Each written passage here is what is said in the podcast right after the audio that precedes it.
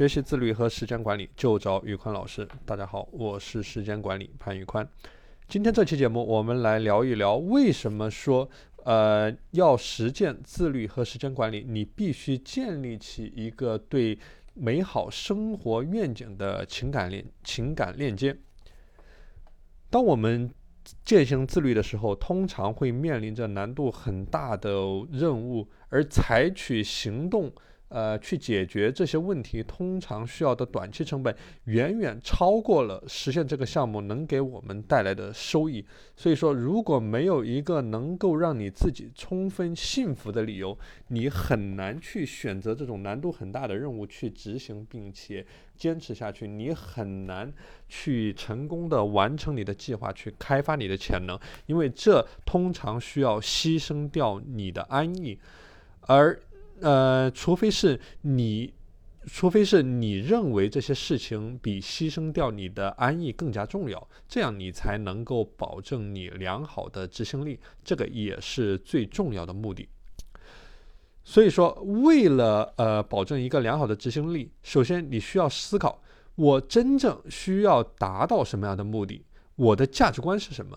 我能够给自己做一些什么？我能够给家人做些什么？我在事业中要取得什么样的成就？我要有什么样的兴趣爱好？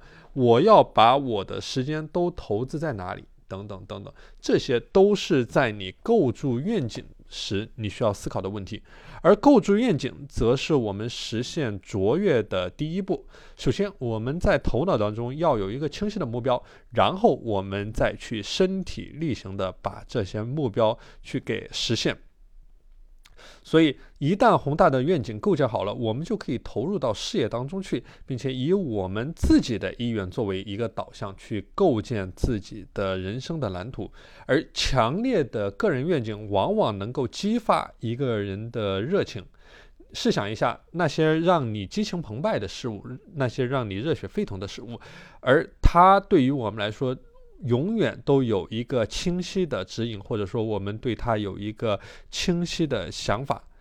所以说，我们这一生想要做出什么样的成绩，那我现在就应该对我的目标更加明确。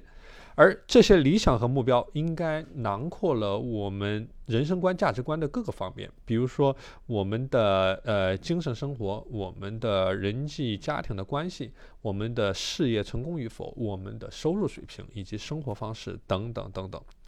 所以说，这里的事业发展的目标只是个人愿景的一个方面，但如果说我们的事业发展，基于我们的个人愿景是有一个清晰的目标蓝图的时候，我们在执行起来也非常的嗯有动力。之所以很多人遇到困难就去放弃，因为他看不到这一个艰难的任务的背后和他自己的个人愿景或者说他人生的蓝图有什么联系。所以说。